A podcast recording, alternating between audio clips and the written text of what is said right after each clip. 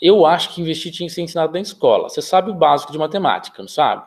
Você sabe o básico de português, não sabe? Se você souber o básico sobre como lidar com dinheiro, você fica rico, milionário até.